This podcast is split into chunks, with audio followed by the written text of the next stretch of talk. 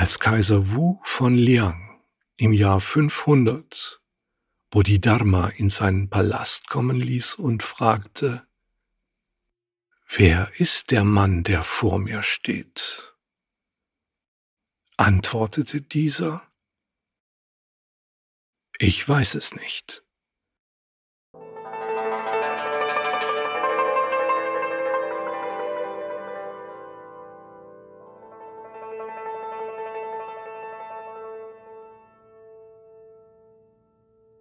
Das ist eine der bedeutendsten Erzählungen des Zen-Buddhismus.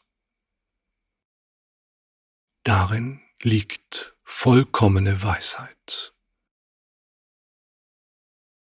Die meisten Menschen aber verstehen den tieferen Sinn dieser Geschichte nicht, weil sie sich damit begnügen, es nur intellektuell verstehen zu wollen.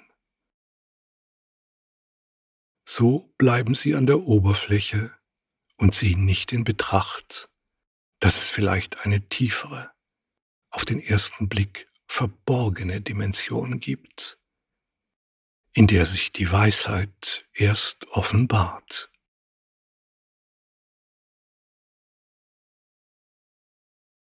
Um auf den Grund zu sehen, muss das Wasser klar sein.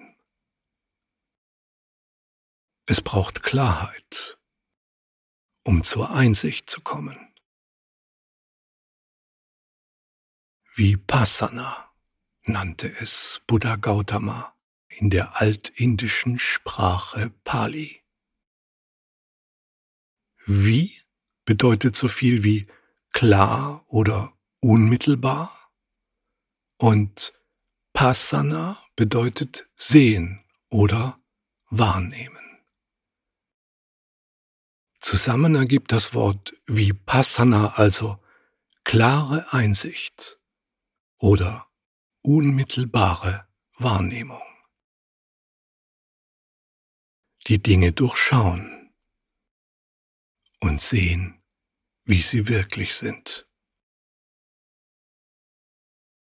Durchschauen bedeutet, durch das Äußere hindurch zu schauen im ganz wörtlichen Sinn. Nicht die Oberfläche zu betrachten, sondern den Inhalt, frei von gedanklicher und emotionaler Verblendung. Klar, ohne Farbe und Geschmack.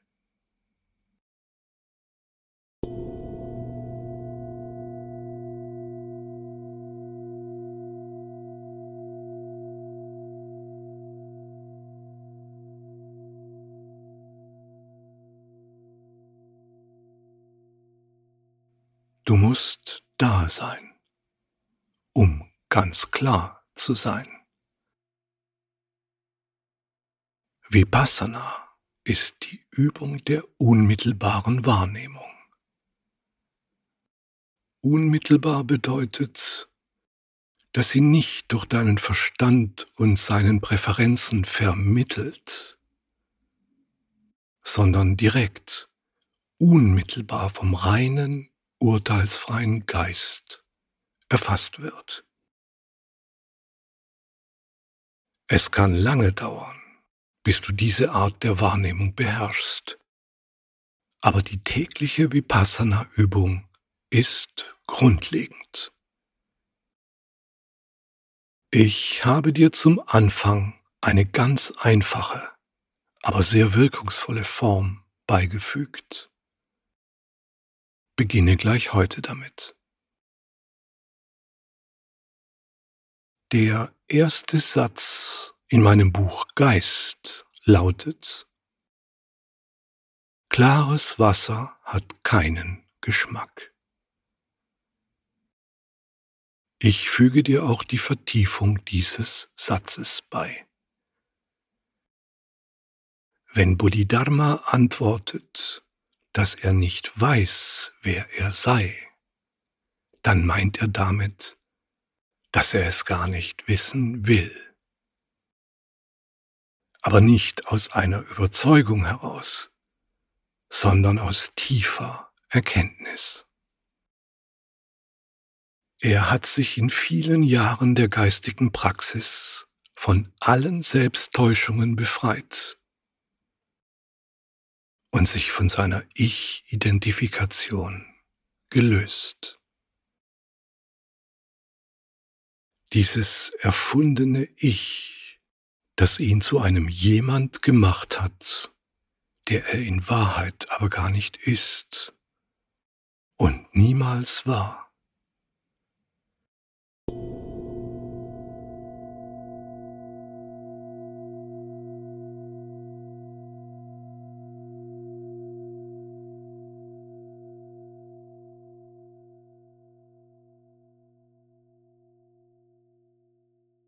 Niemand ist ein jemand. Jeder ist ein Niemand. Schon als Kind wird man zu einem jemand gemacht. Und wenn man beginnt, diese Geschichte zu glauben, ist man in diesem erfundenen Ich gefangen. Ohne sich daraus wieder zu befreien, wird man nie erfahren, wer man in Wahrheit ist.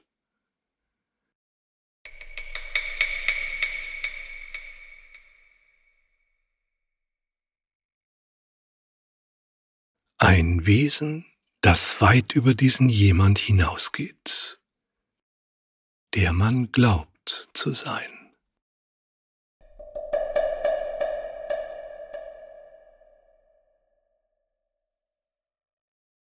Bodhidharma wurde also durch sein Erwachen ein Niemand, aber kein geringerer als der Gründer des Zen-Buddhismus vor 1500 Jahren.